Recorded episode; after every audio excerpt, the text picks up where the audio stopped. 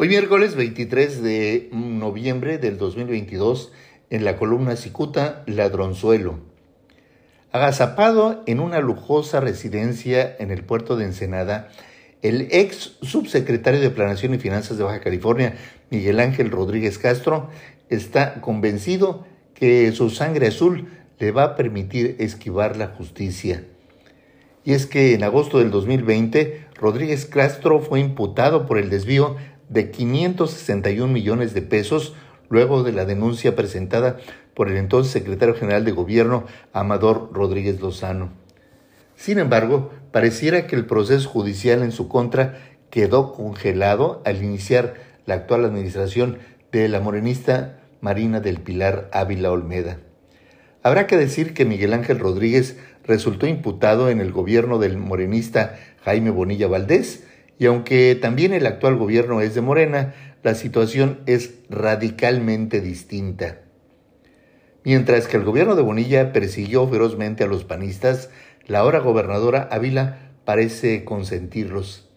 Además, Miguel Ángel Rodríguez heredó a su hija Montserrat Rodríguez Lorenzo eh, una diputación del PES, cuyo concesionario en Baja California es nada menos que el empresario casinero Jorge Hangron. Esta jovencita es panista de cepa y representa al pez. Si alguien se pregunta cómo una diputada que presume tener sangre panista y es flamante legisladora del pez, la respuesta es que su padre, Miguel Ángel Rodríguez, se encargó de vincularla con Hank, quien la hizo diputada de lista, es decir, diputada plurinominal.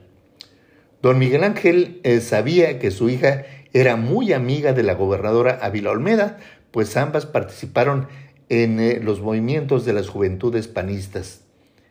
De esta manera, bastaba con una petición de su hija para lograr que la autoridad estatal frenara la investigación en su contra.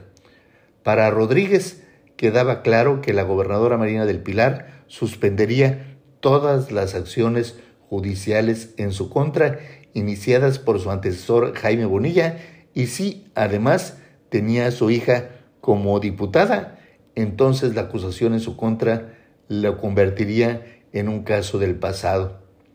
Un panista baja californiano perfectamente enterado asegura que Rodríguez vive muy bien en una cómoda residencia ubicada en el puerto de Ensenada, en Baja California. Muchas gracias, le saluda Jaime Flores.